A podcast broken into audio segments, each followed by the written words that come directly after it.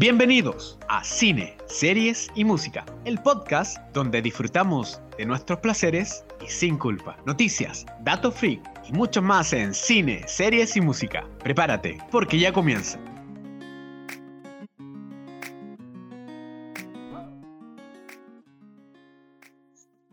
Hola amigos, ¿qué tal? Bienvenidos a un nuevo capítulo de Cine, Series y Música, su podcast favorito, donde hablamos de todos nuestros placeres sin culpa alguna. Eh, tuvimos uno, tomamos una semanita de descanso, eh, ya eh, esperamos retomar nuestra frecuencia habitual a partir de ahora. espero que estén todos bien, nosotros estamos bien por si acaso, no nos hemos contagiado de nada, espero que ustedes tampoco. Y le doy el pase a mi socio, mi amigo, mi compañero Ulises Black ¿Qué tal Ulises? ¿Cómo has estado? Bien, bien, Pancho. Aquí estamos. Sí, nos tomamos un pequeño descanso porque tenemos nuevo integrante dentro de esta familia de cine, series y música. Eh, bueno, la gente que nos sigue o, que me sigue a través de redes sociales ha visto este nuevo integrante. Así que eh, ha venido a revolucionar mi vida. Vale, le vamos a contar a la gente, fui papá hace muy poco, así que eh, ha sido difícil coordinar tiempo y espacio con, con este nuevo integrante. Así que eh, eso, pero vamos a tratar de poder organizarnos entre todos para seguir haciendo cine y seguir hablando de serie, de música, porque se han estrenado muchas películas con en esta cuarentena o en esta pandemia que el cine ha vuelto a abrir y se han estrenado buenas eh, películas que hay que ir comentándolas cuando las vayamos viendo y eh, hacer el review, de volver a hacer esa revisión de estas películas que eh, vamos a ir viendo. Obviamente hay algunas que quizás no nos gusten y quizás a ustedes no les gusten, pero siempre vamos a estar hablando de estas nuevas películas cuando las vayamos viendo y para que vayamos disfrutando entre todos. Y si es que les gustan, nos comenten y si no, también nos comentan. bueno, así es, efectivamente. Ya en, uno de los capítulos anteriores lo hemos comentado, que ya, hemos, ya está volviendo a poco la, una, semi-normalidad, una nueva normalidad, como le dijeron en algún minuto. Y obviamente las salas de cine también están volviendo a funcionar de a poquito, aquí en Chile por lo menos. Eh, está, yendo, está yendo gente a las salas, eh, se están estrenando, estrenando películas. Eh, se tuvimos que Sanchi hace poco, tuvimos a, James Bond también en 90 Day estrenó hace poco también en sala. por ahí estuvo Clint Eastwood también. Eh, varias cosas que se han estado estrenando y, que obviamente que pasó la vieja y conviene que la, y vamos a revisar quizá a fin de año cuando esté hora, la hora del balance. Eh, cosas que vienen. Eh, esta semana se estrena, se Eternals también. se va a venir Spider-Man en algún momento la nueva Matrix que viene para acá. Así que para ir tomando un poco la, eh, la rutina de los estrenos, hoy vamos a hablar de una película que eh, ha estado en la palestra los últimos días, eh, con puras críticas a favor, con mucha gente que la está esperando, y es Duna, la versión 2021 de Duna. Claro, una película que, como tú decías, hay algunos que les gusta, otros que no. Eh, y eh, dentro de eso, dentro de lo lindo que tiene esta película, y aparte que es eh, muy cara el tema de producción, tiene una, una película anterior que es del 84, que hay que, hay que hacerle el match, sí o sí hay que hacerle el match, que no nos podemos, que no nos podemos saltar este, ese match del 84 con el versus el 2021. Sí, en en que tuvo una adaptación a serie que hay gente que se ha olvidado esta adaptación, de hecho yo no sabía que existía esta, esta miniserie de una hasta hace un par de meses, no, obviamente no, no vamos a andar en ello ahora, pero eh, para que se pongan un poco en contexto, para el que no lo sepa, eh, ¿por qué es tan importante Duna? Duna es una de las sagas más importantes más grande dentro de la ciencia ficción, eh, a partir de una novela del señor Frank Herbert, eh, que trata eh, un conflicto de poder entre, en una realidad muy en el futuro, en el año más o menos 10.000 de, nuestra de la historia humana, que se centra en el conflicto de dos grandes casas, la casa Atreides y la casa Harkonnen, por el control de, por el poder en, esta, en este sistema planetario. Eh, como decía, esta es una saga que arranca a mediados de los 60, escrita por Frank Herbert, que se le fueron agregando nuevos libros con el correr de los años, eh, generando, generando mucho fanatismo. Yo creo un poco como es lo que pasa con el Señor de los Anillos en la fantasía épica, es lo que pasa con Duna a nivel eh, de ciencia ficción. La, la, es una saga que la han agregado, cual más, cual menos artificialmente, los, los herederos de Frank Herbert, que siguió metiéndole capítulo a la saga, incluso a veces por el mero hecho de alargarla y seguir, seguir explotando, pero con todo el fanatismo que genera, siempre desde desde temprano ha sido tratada ha sido tratada de llevar al cine bueno llevada al cine en realidad pero es para muchos ser una película infilmable y sin embargo ha tenido, dos versiones ya y una que vale la pena comentar que es del proyecto fallido de Alejandro Jodorowsky en los 60 que para menos cuánto hace que Duna es eh, le, brillan los ojitos a los estudios por hacer esta adaptación. Que, es que claro, le brillan los ojitos, pero también no se arriesgan, como tú decías. Es, el gasto es enorme, es bastante. Por eso también eh, son cerca de, no sé, del 84 son más de 20 años. 30 eh, quizás, que se arriesgan a hacer nuevamente Duna. No vemos unas películas Duna cada 10 años, 5 años, como ocurre con los superhéroes, ¿cachai? Como Spider-Man, que van, van reactivando eh, Spider-Man muchas veces, o Batman muchas veces. No vemos Duna. Bueno, incluso dentro de la ciencia no vemos una Duna como, como vemos una Star Wars, por ejemplo, o una eh, bueno, esto, esto lo que pasa es que Duna, junto con El Señor de los Anillos y Watchmen, estaba en ese, ese combo de obras infilmables, pero muy complicadas de llevar a cabo a la pantalla. Bueno, eh, El Señor de los Anillos se puede estrenar, Watchmen se puede estrenar, eh, Duna se puede estrenar, pero la historia de, cómo llega Duna a la pantalla es larga. Eh, como dije hace un rato atrás, el primero que tuvo un, que quiso intentar una adaptación de Duna fue Alejandro Jodorowsky en los, a fines de los 60, pero era una producción totalmente ambiciosa que eh, él recluta a su colaborador habitual, que era el dibujante Moebius, a, O'Bannon, que era el que desarrolla los conceptos para Alien años después, eh, para una mega producción que que una mega adaptación de Duna que eh, nunca se puede llevar a cabo porque el presupuesto se había multiplicado de tal forma que ningún estudio está dispuesto a, a afrontarlo. Una película que quería David Bowie en un papel principal, eh, con música de Pink Floyd, incluso se reúne Jodorowsky con Robert Waters para empezar a diseñarle lo que iba a ser la soundtrack, pero eh, cayó por ambiciosa esta versión. Eh, la versión, de aparte que estaba saliendo demasiado cara, iba a tener una duración de 14 horas mínimo. Es, que, es, eso también, porque al fin y al cabo, tratar de tratar de resumir, en el libro son como 800 páginas. Y es, a ver, yo no leído el libro, yo no soy fanático de Duna. Yo la vi porque, y de hecho lo, hablaba como Pancho en la semana y le dice, ¿sabes qué? Eh, vi la del 84 y vi la del 2001. Tengo diferencias enormes. Hablemos de esto. Y me dice, ya, perfecto. Y, y, va, investigando un poco más. El libro son 800 páginas, como decía el Pancho. Son muchos libros que pescados los herederos en ideas de servilletas del autor y van generando más historias. Son siete libros. Entonces, eh, explicar tantas cosas en, en, en dos horas quizás es, muy poco. 14 horas es excesivo, es, muy excesivo, pero tenía que explicar todo. O sea, yo creo que si Jodorowsky, sí, en la época que, que, que Jodorowsky se mandó en el proyecto, hubiera existido eh, los streamings, los formatos físicos y las series, ya hubiera pasado, ya, porque por último no tienes 14 mini películas de una hora, listo. Eh, pasaba viola. Una temporada, una temporada cualquiera, una, serie que dura. ¿ya? Eh, pero en, términos cinematográficos, en términos de gente entrando a la sala, eso era imposible, iba a ser muy caro, así que abortan el proyecto. Eh, nos pegamos un salto eh, en el tiempo y finalmente en el 84 se estrena eh, esta primera adaptación de, de Duna, David Lynch, y, pero aquí lo importante más que David Lynch como director, que este es el, que el nombre del productor era uno de los reyes de las superproducciones en esa época, Dino de Laurentiis, y la película prácticamente está hecha a la medida de él, de lo que él mm. quería para Duna. Oye, eh, eh, y más encima, bueno, dentro de, esta película de Duna del 84, claro, lo empiezan a hacer, lo empiezan a preparar, pero también la película, cuando la filman, tienen cerca de 8 horas de película. 8 horas para tratar de explicar todo. 8 horas, también, es excesivo. ¿Qué pasa acá? Claro, ¿qué pasa acá?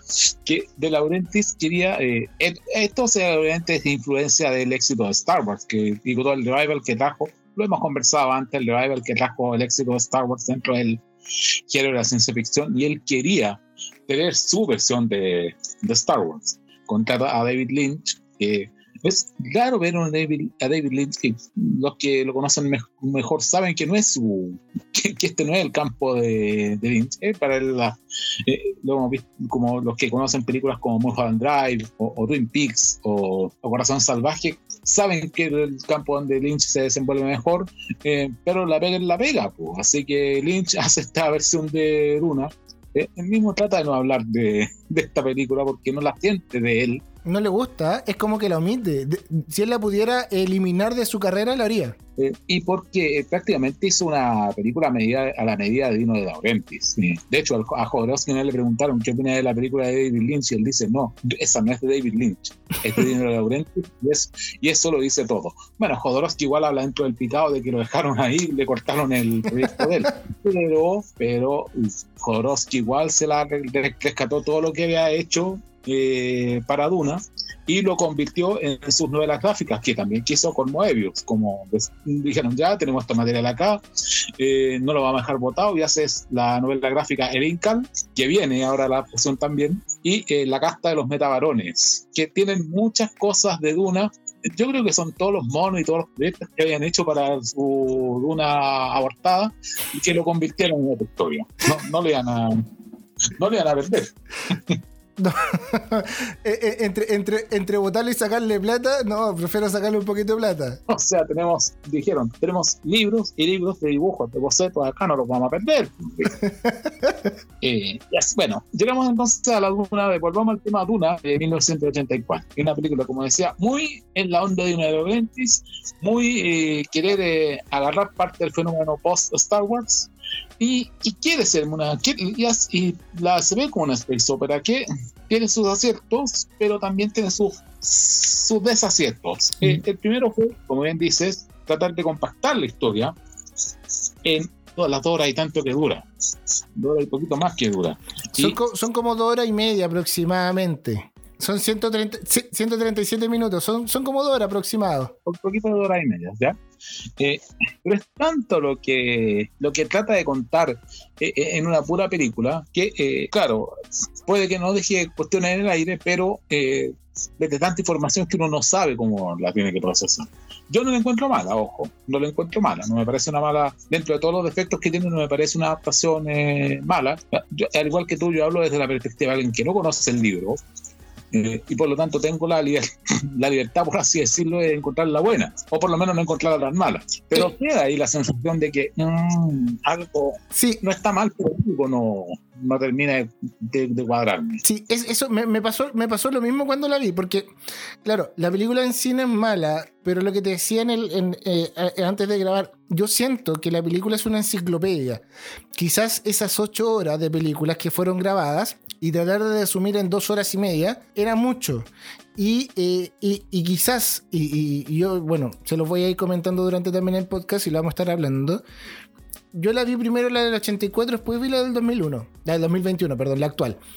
Y siento que, la, siento que cometí el error. Me, siento que eh, fue un error verla en ese orden. Son las mismas historias, son iguales, tienen diferencias, tienen diferencia de percepción, pero eh, hay cosas que se explican muy bien en la película de 1984 que en la del 2021 no se explican. Entonces ahí es el juego y es eh, que creo que eh, va, a quedar así como esa, esa, analogía, así como que aquí hay mucha información y aquí te reducen información. ¿Cachai? Para poder que sea más comercial y más entretenida esta película. Ahora, los efectos especiales del 84 no podemos compararla porque obviamente, siempre lo hemos dicho, en esa época recién estaba empezando y tú lo decías, Star Wars venía generando alguna eh, iniciativa de, buenos efectos especiales, algo que no ocurre muy bien en Duna, pero eso no lo podemos criticar mucho porque ya sabíamos que dentro de esa época recién se estaba comenzando el tema de los efectos especiales. Eh, cierto, eh, eran efectos la mayoría físicos todavía, base, mucha marioneta, mucha maqueta, muy en la onda de, muy, en la onda Star Wars, por supuesto, eh, mucha copia y copiar y pegar de un celuloide a otro las imágenes, muy como lo que venía haciendo George Lucas con, su película y, Spielberg en lo suyo, etcétera, etcétera. no hay nada, hay poco que reglocharle ese aspecto porque era lo que había. Eh, tiene, tiene sus cosas, sus cositas buenas esta película con todo lo que se, le pueda sacar a, la, a, la, a esta versión de Lynch barra de Laurentiis. Más de Laurentiis que Lynch, pero bueno. Eh, pero ¿qué pasa? Que no es el éxito de aquí que esperaba de Laurentiis. Eh, tampoco, como decíamos, la... tiene un carácter de película de culto, pero eh, De Laurentiis no estaba pensando en hacer una película de culto, él estaba esperando hacer un blockbuster para la época y no, y no lo fue, así que por eso queda corta ahí. Eh, además que David Lynch quería hacer otro tipo de películas y estaba, estaba, haciendo un trabajo por encargo acá. Y, queda ahí corta Duna, nadie quiere hacerse cargo de este muerto, los derechos se pierden, los eh, adquiere hace unos años atrás eh, Warner Brothers, pero en cierta forma era como Warner los compra para decir, ya, prefiero tenerlos yo que los tenga alguien más. Va a sacarlos del, del mercado, básicamente. Porque también estaba la idea, ¿quién, ¿quién puede hacerse cargo de, una producción como esta? Sí, de una película tan complicada como esta. Y quiso el destino que durante los 2010 apareciera un director que empezó a hacer ruido y del bueno con sus películas, que es Denis Villeneuve que tiene entre otras películas cosas como Sicario en 2015, Arrival el año 2016, Enemy, eh, un poquito antes, como en el 2012 más o menos, una, un cine de ciencia ficción bastante inteligente eh, que se ratifica y la Warner dice ya, le entregamos el proyecto una Villeneuve cuando hace eh, eh, Blade Runner 2049, el 2017 que si bien es cierto no es una película que anduvo bien en taquilla, pero que tuvo una recepción tan buena que le dijeron, ya, si, si Villeneuve es capaz de, sacar adelante una historia como esta de Blade Runner, le entregamos también Dune, a ver qué es lo que va a hacer. Y el resultado es lo que hemos visto en cines últimamente, que está en el HBO Max de gringo, los que tengan en cuenta en ese servicio para que lo vean, y que luego va a estar, eh, va a estar en el HBO Max latino para que pongan ojo. Claro, le pasan eso y eh, el tipo obviamente fue craneando y lo hizo muy bien y lo hace muy bien. Ahora, cuentan, eh, y, lo comentábamos, y, aquí estoy, estoy sanguchito de palta, lo comentábamos en, antes de grabar eh, tú me decías, Pancho, de que, claro, son las mismas, son las mismas historias o el mismo libro, pero eh, obviamente separan la, primera parte de la película en dos, pero no se confirma la segunda película hasta ver cómo le funciona la primera. Entonces, al fin y al cabo, a, lo que le pasó a Lynch, es decir, voy a hacer una película, ni siquiera veamos, le fue tan mal porque fue una enciclopedia en dos horas y media, mientras que a este dijimos, ya, ok, tenemos el miedo de Lynch de lo que le pasó, porque era muy rara la película, muy historia muy, muy historia muy densa.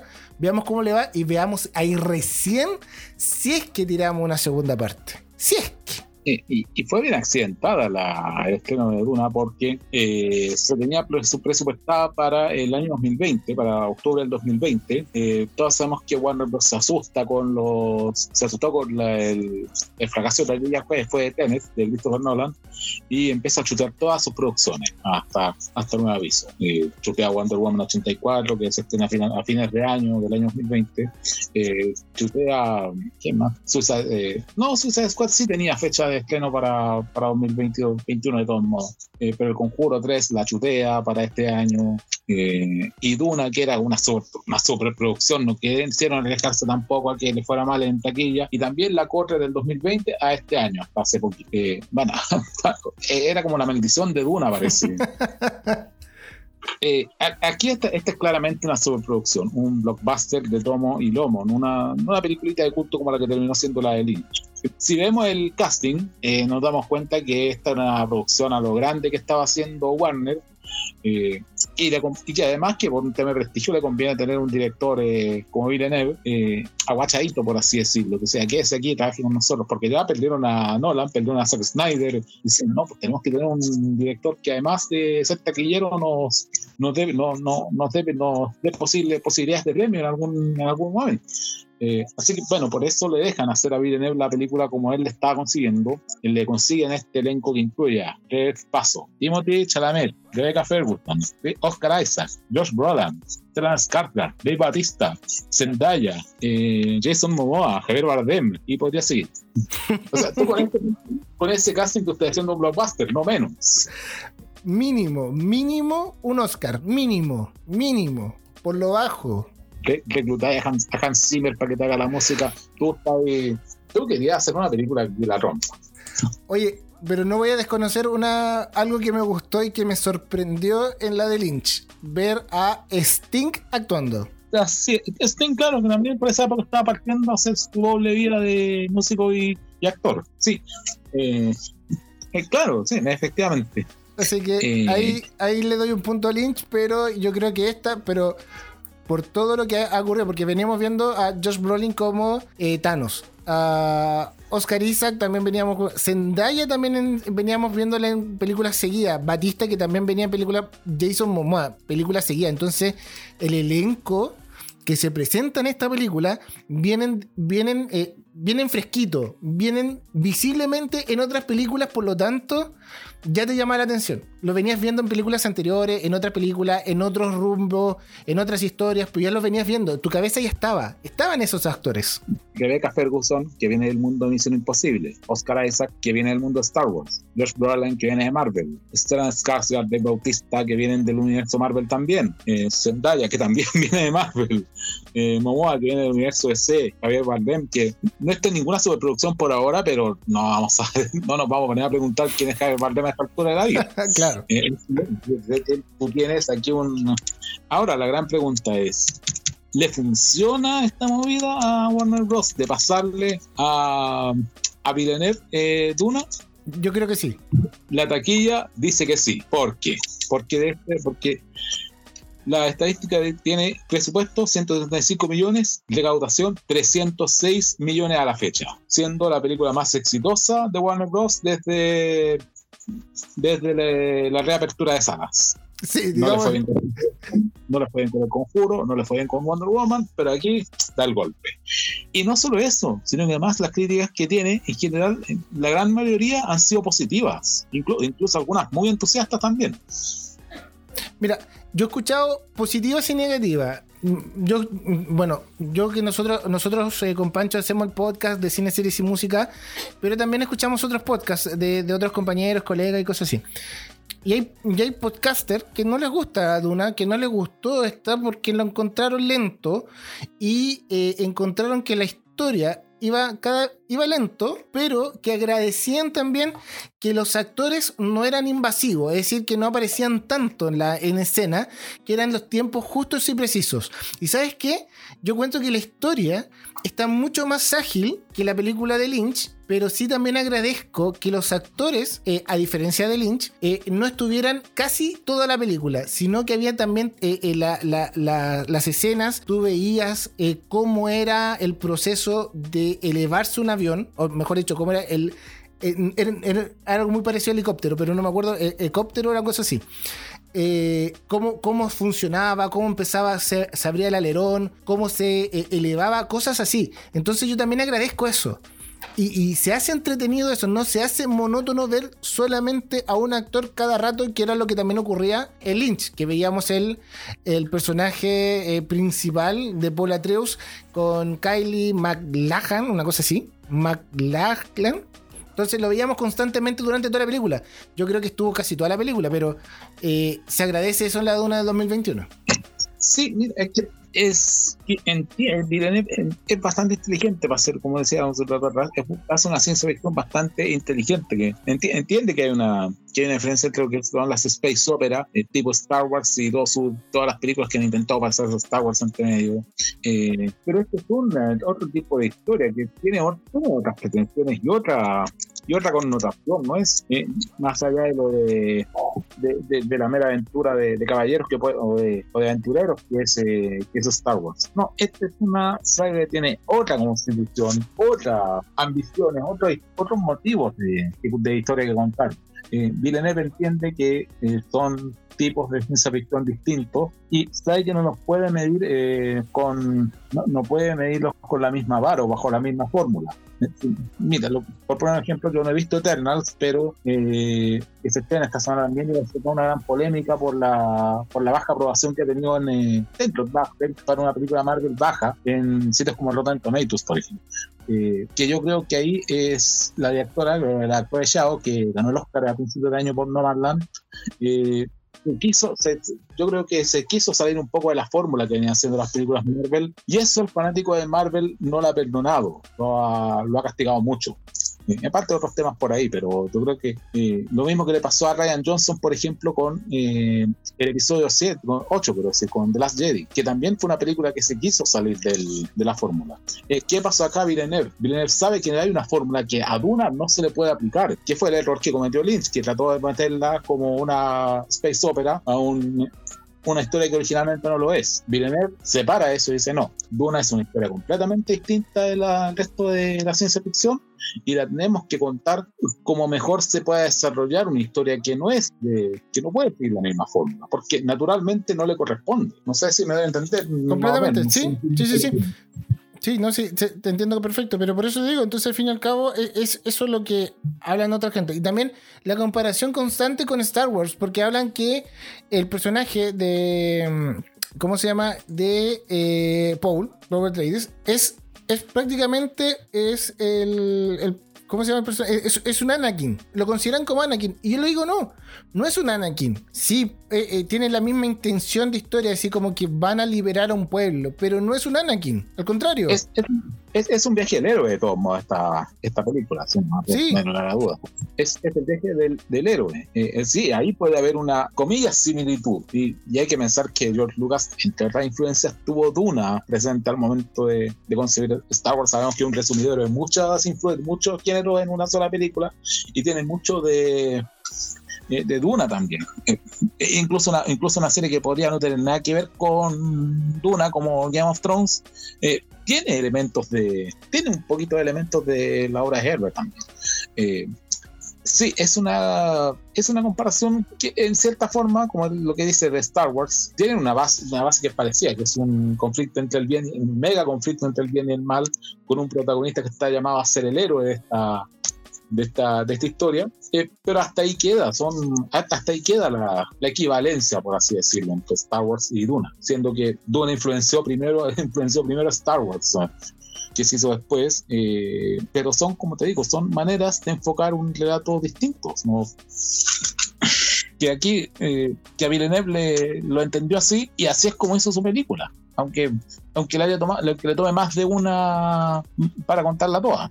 Claro, y eso, y eso también se agradece, porque al fin y al cabo ya sabemos que viene una segunda parte y que eh, te puede explicar otras cosas, pero sí, sigue siendo una película de dos horas y media, sí dos, sí, dos horas y media, pero que está tan bien contada que te entretienes al fin y al cabo, que hace que es una película que va, va de a poco, va de a poquito, te va contando un cierto grado de historias, te van viendo el tema de los sueños y que también agradezco algo que no que, que lo tenía Lynch y que me confundía un poco, es que ellos en la película de Lynch ellos eh, hablan mucho en, sus pensamientos. Y ahí como que me confundía un cierto punto, algo que aquí no, no habla mucho en el pensamiento, sino que son más directos y van conversando. Ahora, que sigue siendo entretenida, sí, Lynch no es una mala película, al contrario, es, eh, creo que no era en el momento quizás, pero en la de 2021 sigue siendo una película mucho más entretenida, mucho más dinámica y más mm, con los efectos especiales mucho mejores. Entonces eso también lo hace muy, muy bacán. Ahora,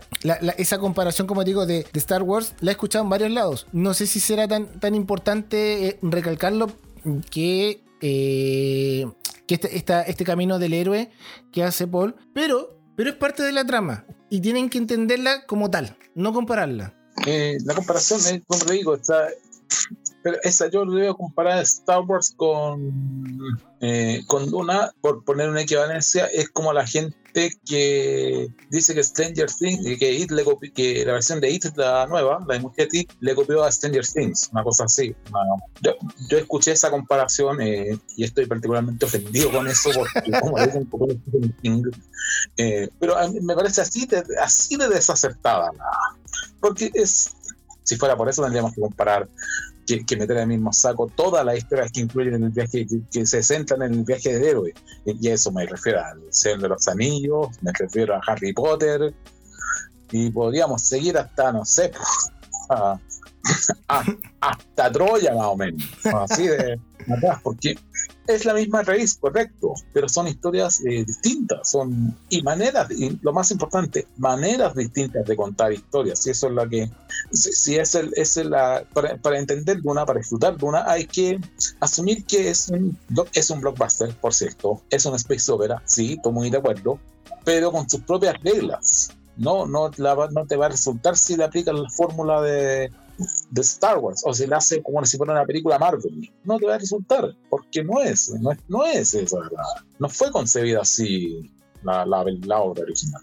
Sí, no, bueno, y lo bueno es que, como te digo, van a ser contadas en más historias. Ahora, lo que me parece raro y que me que lo he escuchado también dentro de las entrevistas, y, también Chamelet, hay que, hay que eh, reconocer que la actuación es buenísima. Y yo creo que ahí tenemos como eh, un, proyecto de, actor que va, va por buen camino.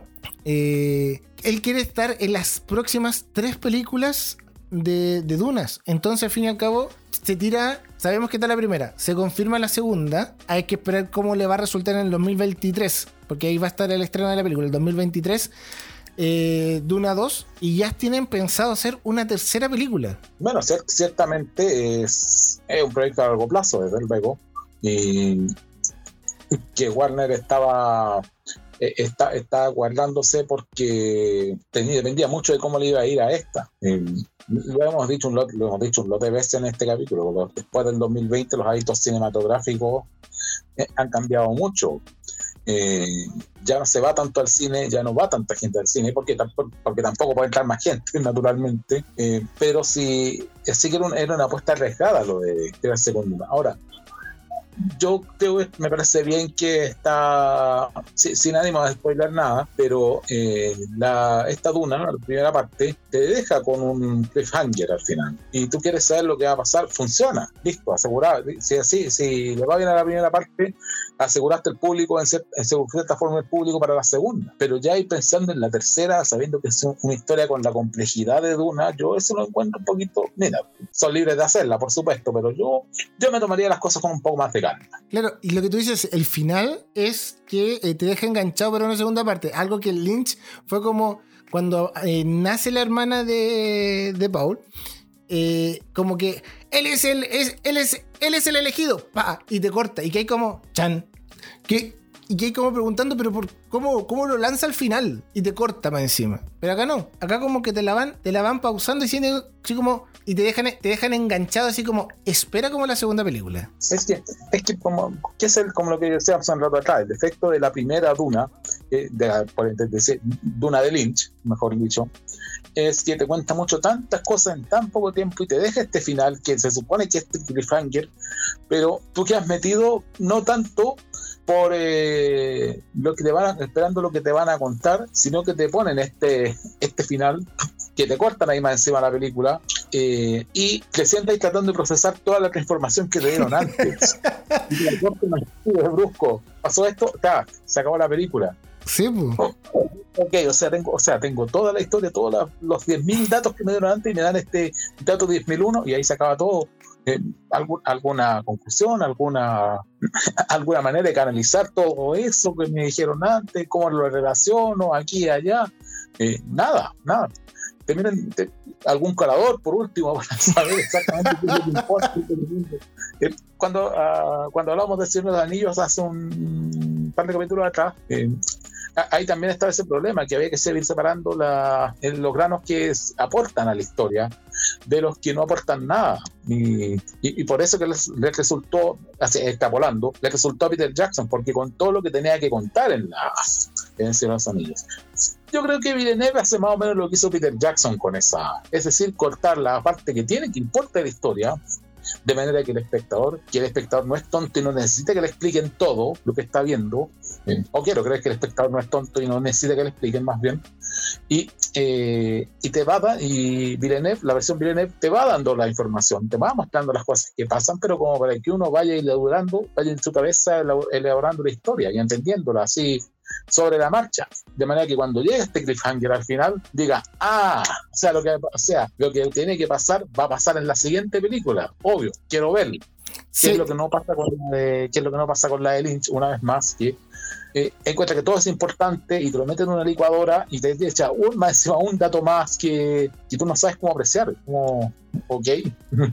Claro, no, es que, es que eso es verdad. Yo, yo creo que eso es, eso es muy, muy de Villeneuve, así que y eso se agradece. Ahora, eh, pucha, ¿sabes qué? Son, son, son, tantas cosas que uno, que uno va trata de recordar dentro de, de, la película. y que, y que te van gustando sin, sin querer hacer spoiler, de verdad que sí, sin querer hacer spoiler, pero eh, yo, yo creo y, te lo pregunto, Pancho, cuando tú viste esta, esta película de 2021 de, de Dunas, ¿qué te pareció? ¿Cuál, ¿Cuál fue la sensación? Porque al fin y al cabo uno va escuchando y va leyendo las críticas, pero uno se arma la, la, la, sensación de que si le gusta más o le gusta menos. ¿Cuál fue, el, cuál fue la tuya?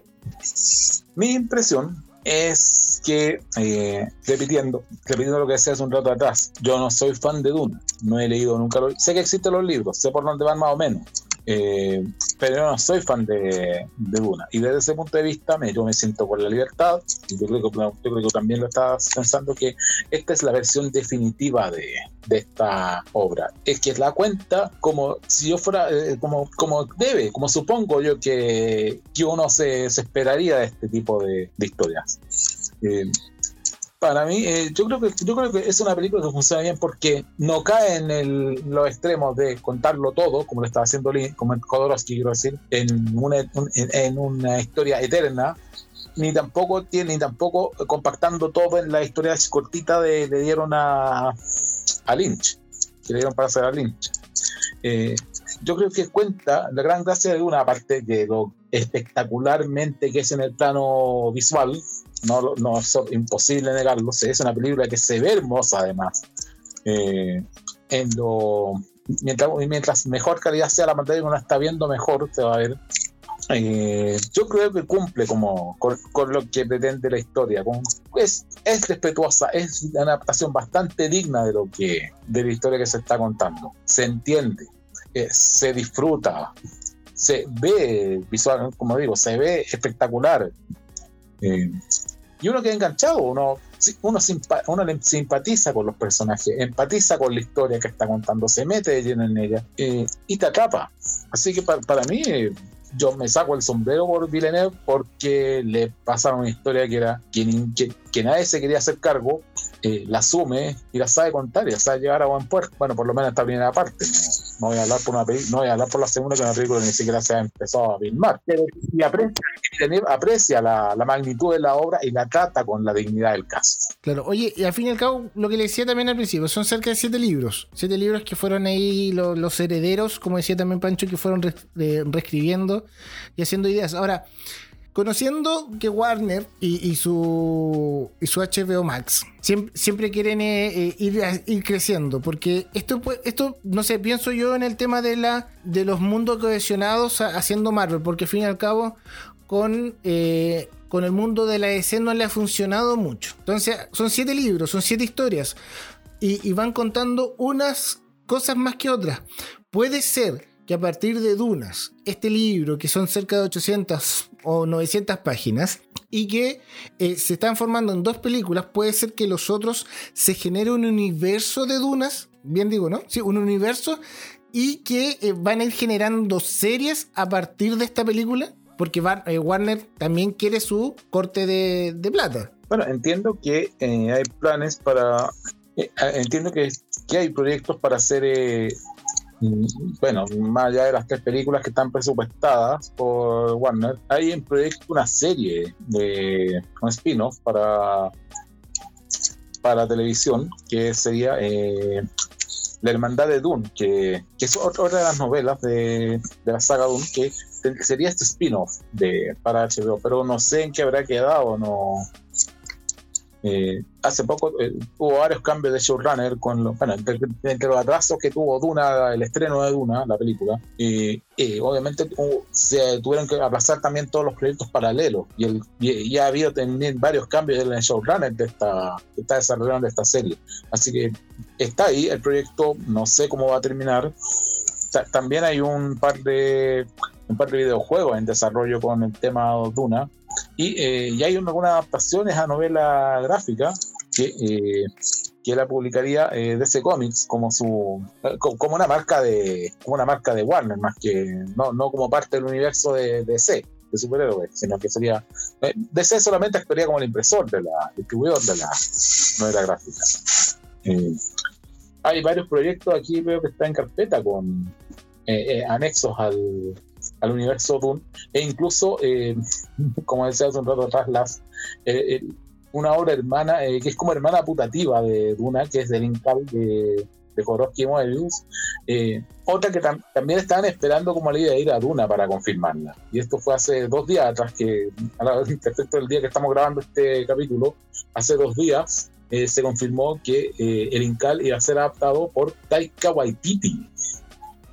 Así Eso ahí tenemos otra historia que se están tomando muy en serio. El Incal, como dije, hermana putativa de Duna, que es eh, lo que se hace un rato atrás, eh, ya, que, ya que quedaron con todo el material hecho Jodorowsky con Moebius, publiquémoslo, hagamos nuestra propia nuestra propia Duna con de azar y mujerzuelas.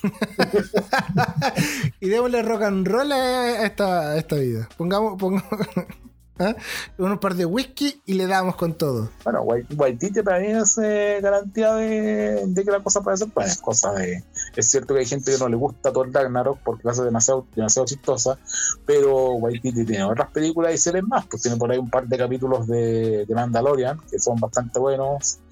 Eh, así que yo, yo, yo le compro a, a Waititi, quiero decir. Claro. Yo compro entonces, al fin y al cabo, lo que estábamos hablando, de que se viene un universo de dunas y vamos a estar constantemente hablando de dunas. Ahora, va a depender todo cómo funcione. La primera película es entretenida, tienen que ir a verla o la pueden esperar. Eh, eh, ya está en HBO Max, po. En el, en el gringo, por lo menos, se gusta. si alguien tiene cuenta y tiene VPN para poder, eh, para poder meterse ahí, bueno, la puede ver ahí. no sé si a esta altura, esté, a la altura que se difunde este capítulo, va va a estar todavía en salas.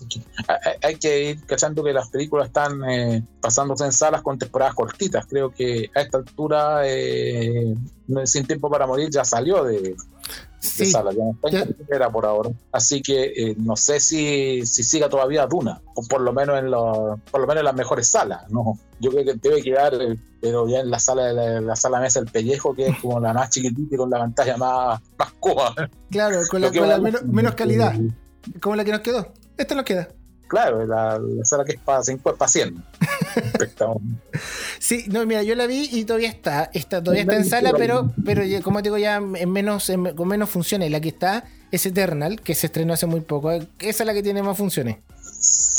No, obvio, pues sí, es. Eh, independiente de la recepción que ha tenido en, los sitios de crítica, igual yo no le compro mucho a Rotten Tomatoes para ser franco, pero independiente de eso, es una película que dice Marvel. Y igual tuvo Duna en Chile, una, yo pensaba que iba a tener tanto iba tener tanto éxito. Eh, el fin de semana de estreno juntó, hace dos semanas acá, juntó creo que 50 mil, poquito más de 50 mil espectadores con lo que está, con las restricciones que espera el cine ahora último, con, los aforos reducidos, quiero decir más que restricciones, y considerando que no es un blockbuster eh, fórmula, eh, yo encuentro que es una buena, buena taquilla. Sí, buena taquilla. Yo, yo pensé que eran mucho menos, porque al fin y al cabo, como tú decías, eh, son, son temporadas muy cortas.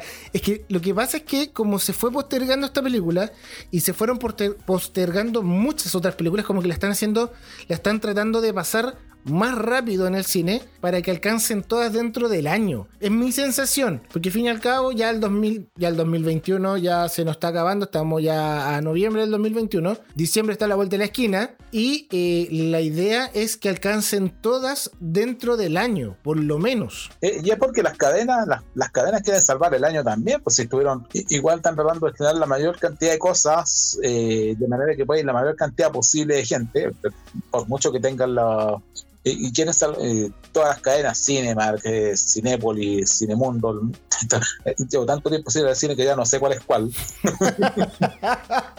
Eh, es que están tratando de tener la mayor cantidad de blockbusters posibles. pasamos a James Bond a Duna, de Duna Eternals, no sé qué viene ahora. Creo que viene en algún momento va a llegar Casa Fantasma Afterlife va a llegar Spider-Man y tenemos, quedan cuánto de años, nos queda, un mes, nos queda un mes y medio de año, un poquito menos.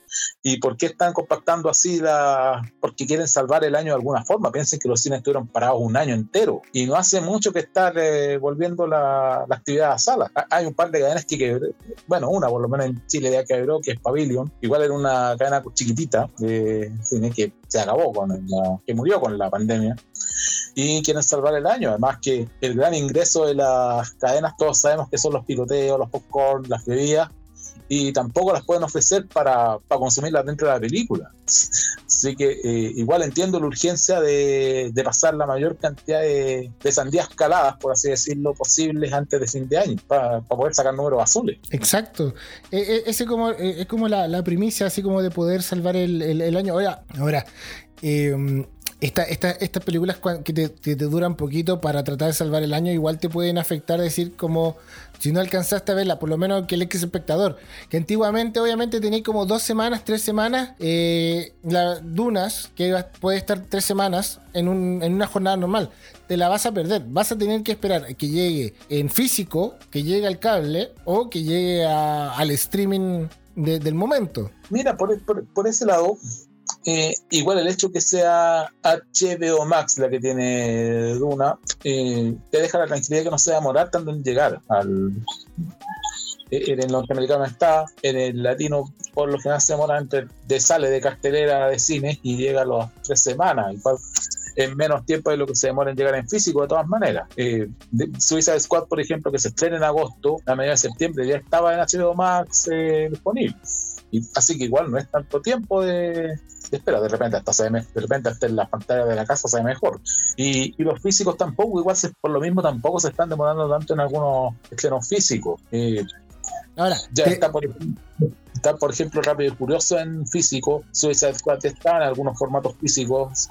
No, hay que esperar tanto, a diferencia de la época de los videojuegos, que te puede demorar fácilmente seis meses, un año en ver una película de nuevo. Ahora, Verdunas en 4K en tu casa, wow es que es una película que está hecha para verse lo mejor posible.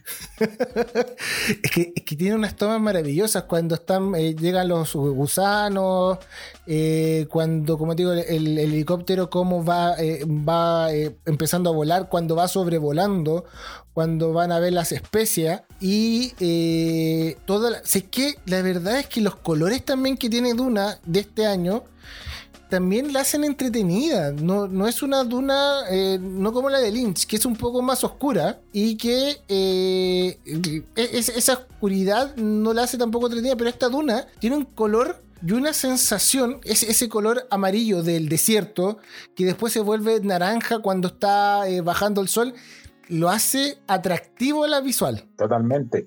Bueno, esto de desierto de Duna es precisamente por eso, porque metiendo un poco más en el contexto de la historia, eh, el, el principal escenario de, esta, de este capítulo al menos es el planeta conocido como Arrakis, que es eh, donde se cae la llamada especia, que es la sustancia que que es como el petróleo para nosotros, es una sustancia que es el principal combustible de toda la de todos los aparatos que funcionan en esta realidad, pero además tiene propiedades da, da, al ser humano. imagínense que el ser humano pudiera consumir petróleo y tener poderes. Así más o menos lo que pasa con la especie. Por eso es que hay tanto interés en el control de Arrakis y de la explotación de lo, del recurso de la especie. Y el único problema bueno, todo el problema en realidad es que eh, están estos gusanos gigantescos que, que rondan por el planeta eh, y están los llamados Fremen, que son los nativos de Arrakis, que, eh, están, que quieren recuperar su planeta, su planeta, su mundo, de toda la gente que ha venido de otros mundos a, a explotarlos. Ya, ya, tiene, muchas lecturas tú esta duna para hacerte, para hacerte bien franco, también el, ahora que lo pienso está el tema del capitalismo, del imperialismo. Eh, los Fremen bien pueden ser cualquier eh, tribu de nativos resistiéndose a, a, los conquistadores. Claro. Bien puede ser cualquier tribu latinoamericana después de la llegada de los españoles o, norteamericana después que llegaron los, los colonos. Exacto. Ahora, esas, esas son cosas que se me fueron a la mente viendo la versión de Villeneuve. O sea, es una película que no solamente entretiene, sino que además tú podéis sacarle sacar interpretaciones de lo que estás viendo. Y tiene, interpretaciones políticas, económicas, religiosas. Incluso hay, hay un par de, reseñas que he visto por ahí que han, ahondado en el carácter mesiánico poco menos del personaje de, de Paul Atreides. Claro, es que el Mesías supuestamente sería el salvador de toda esta situación o, o de todo el problema que se genera en los mundos. En sí, eh, eh, bueno, si ven la película del 84, te explican su primera en, su primero, en sus primeras escenas que son cuatro planetas y te van explicando en qué planeta va viviendo cada, cada cosa y qué tiene cada cosa. Y ahí sería como el Mesías. Y por eso les digo, yo creo, y, se los puedo recomendar ahora, ya que hablamos varios, eh, varios extendidos de las muchas diferencias que tiene eh, Duna del 84 y esta de 2021, que si van a ver la de 2021 y tienen alguna duda, váyanse al 84, véanla y van a entender cosas que eh, aparecen durante, el, eh, durante la película. Pero eso sí, que si eso aparece en la, en la parte 2, no se quejen. Ojo, eh, e- eso ha llevado a. es- eso también es una cosa que ha tenido la, la Duna de Villeneuve, que ha llevado a mucha gente a volver a ver la de David Lynch y a cambiar un poco la. No, no es que de, de a Pablo la encuentren mejor que lo que eh, digan, oh, sí, la de Lynch, sí, era buena. Pero la gente que ha vuelto a ver la de Lynch después de ver la de Villeneuve y en vez de decir, oye, ¿no te pasa eso con las comparaciones que son odiosas? Que va a decir, oye, sí, la de Lynch no tenía por dónde pero hay gente que la ha vuelto a ver después de Duna 2021 y ha dicho, oye, ¿sabes qué? Tiene sus cosas igual la de Lynch. Eh, El riesgo que te puede dejar spoilers de la segunda. Exacto. Ah, ah, ah, eh, pero igual, es de aquí al 2023, pues se te van, se te van a olvidar.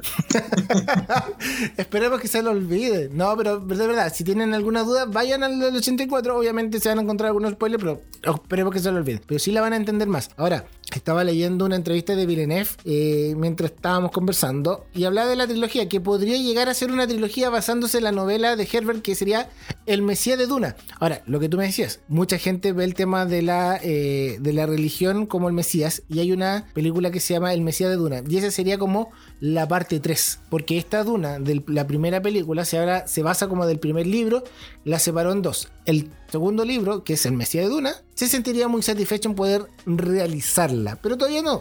Todavía no se sabe porque tienen que ver cómo va a funcionar la segunda película.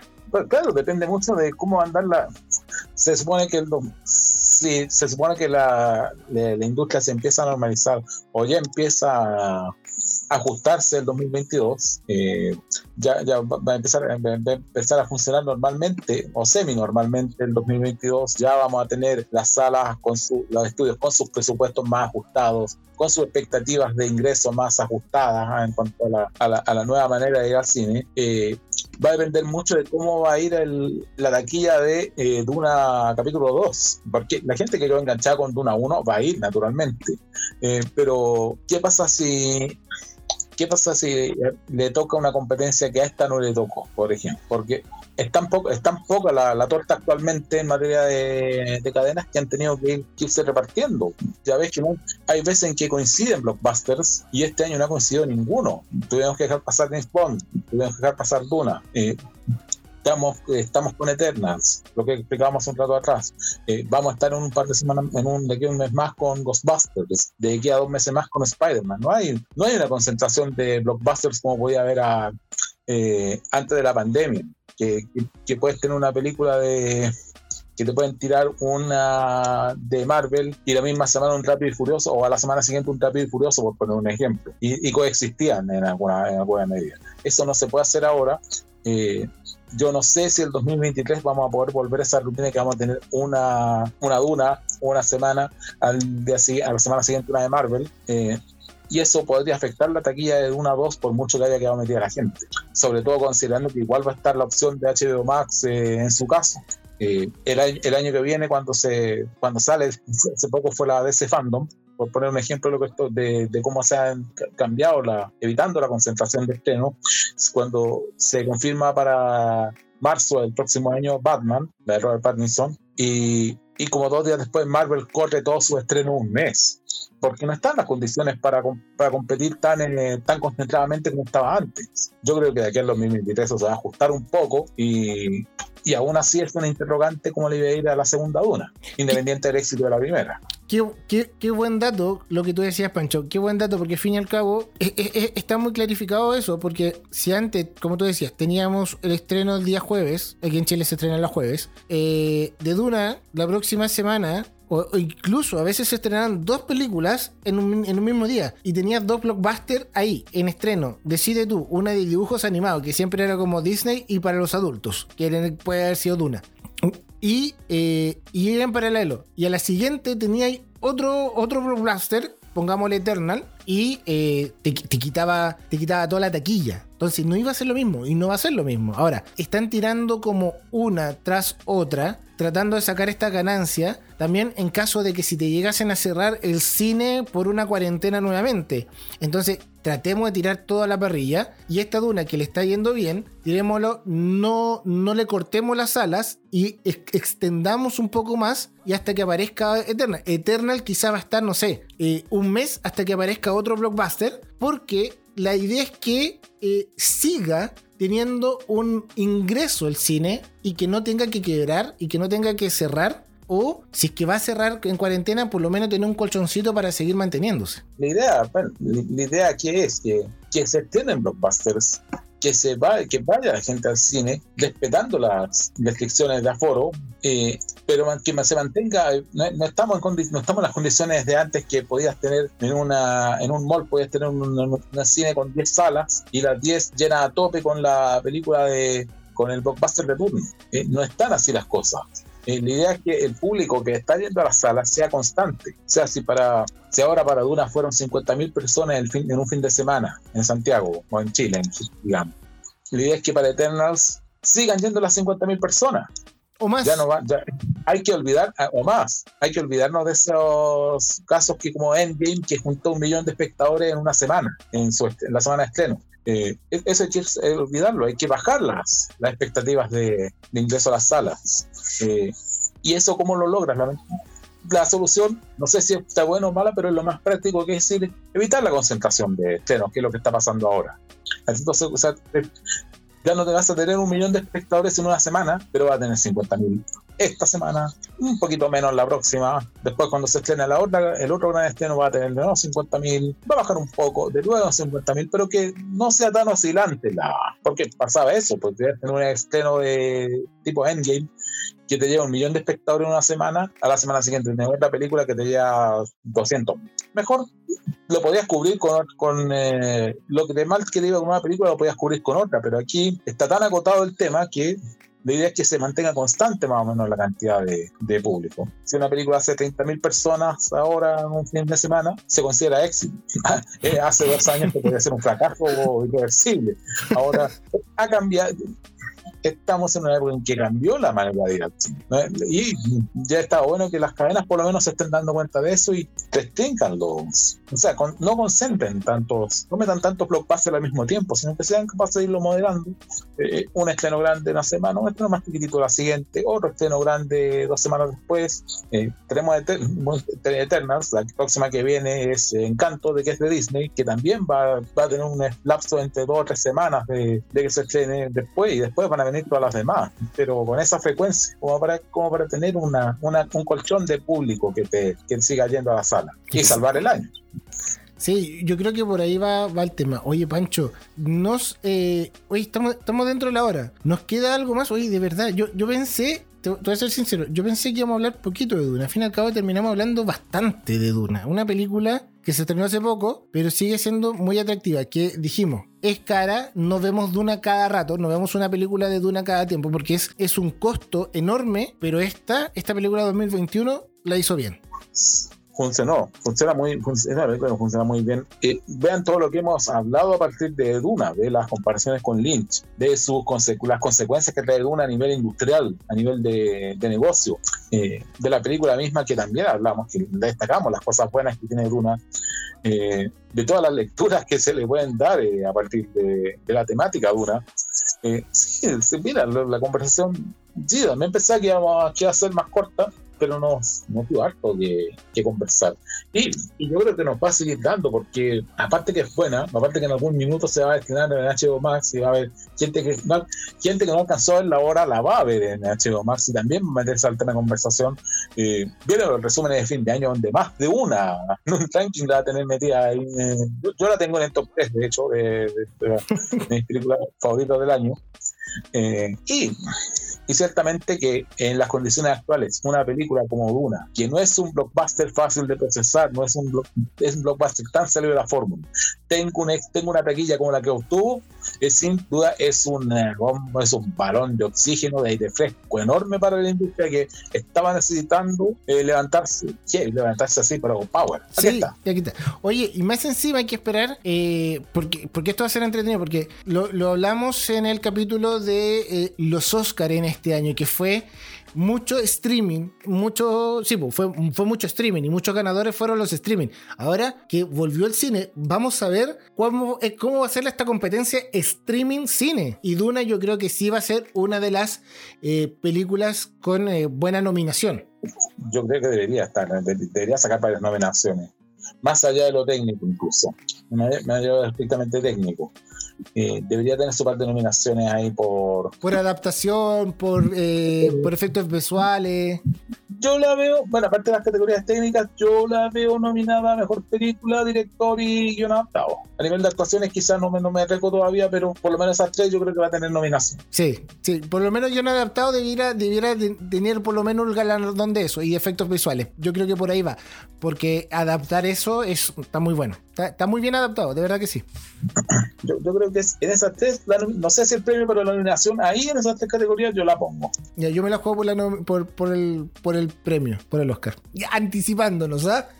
No, no, no, no, llegamos ni a marzo del año pasado, del próximo año, y ya estamos hablando de, premios y de cosas así. Oye. Lo más, probable es que se corra también para abril, igual que este año. Así que mucho, han chutado muchos estrenos. Eh, están estrenándose cosas que eran estrenadas en 2020 eh, y, y, varias cosas. Bueno, en todo caso, con o sin pandemia, igual hay muchos títulos que son de ahora que se van a estrenar el próximo año en Chile porque por el acaso de las distribuidoras. Eh, Spencer, por ejemplo, de Pablo Alraín se va a estrenar en enero recién. Y ya está, y, esa película está corriendo en festivales y, todo eso. Y viene muy bien catalogada, ¿eh? se ve muy buena gráfica, se ve muy buena factura. Bueno, eh, Kristen Stewart ya dicen, ya huele la nominación acá. Sí. Eh, es como la mejor, dicen que la mejor actuación de, de lugar. No lo he visto, yo le. Dicen. Igual yo me juego por, porque igual yo juego por Kristen Stewart porque es simpático. Los dos actores de, los dos protagonistas de Crepúsculo terminaron la saga y se desconectaron totalmente. ¿Y qué tenemos? Tanto Robert Pattinson como Kristen Stewart son catalogados entre los mejores actores de su generación. Pancho, yo creo, yo creo que vamos a seguir hablando de Dunas durante un par de años más, pero este capítulo lo dejamos hasta acá para que la gente se enganche y pueda verla y también nos comente. Ahora, en Spotify tú también puedes comentar, estamos haciendo preguntas y tú nos puedes comentar a través de la aplicación, nos dejas un comentario a partir de la pregunta y eh, podemos seguir conversando. Tal cual. ¿Qué les pareció Duna? ¿Les gustó? ¿No les gustó? ¿Qué le agregarían? ¿Qué le quitarían? Todo lo que ustedes quieran comentar, bueno, estamos dispuestos a leer sus comentarios y, porque, como dijimos en un capítulo anterior, su like es nuestro sueldo. al menos. por lo menos para seguir. Así que no, escúchenos y como siempre, un abrazo. Cuídense, vayan al cine ahora que pueden, pero siempre con cuidado las precauciones. Y si no, están los streaming y los streaming no oficiales. un abrazo, Pancho. Nos vemos y disfruten las películas mientras puedan. O sea, siempre. Cuídense, chao, chao. Chao, nos vemos. Termina un episodio de Cine, Series y Música. Hasta la próxima.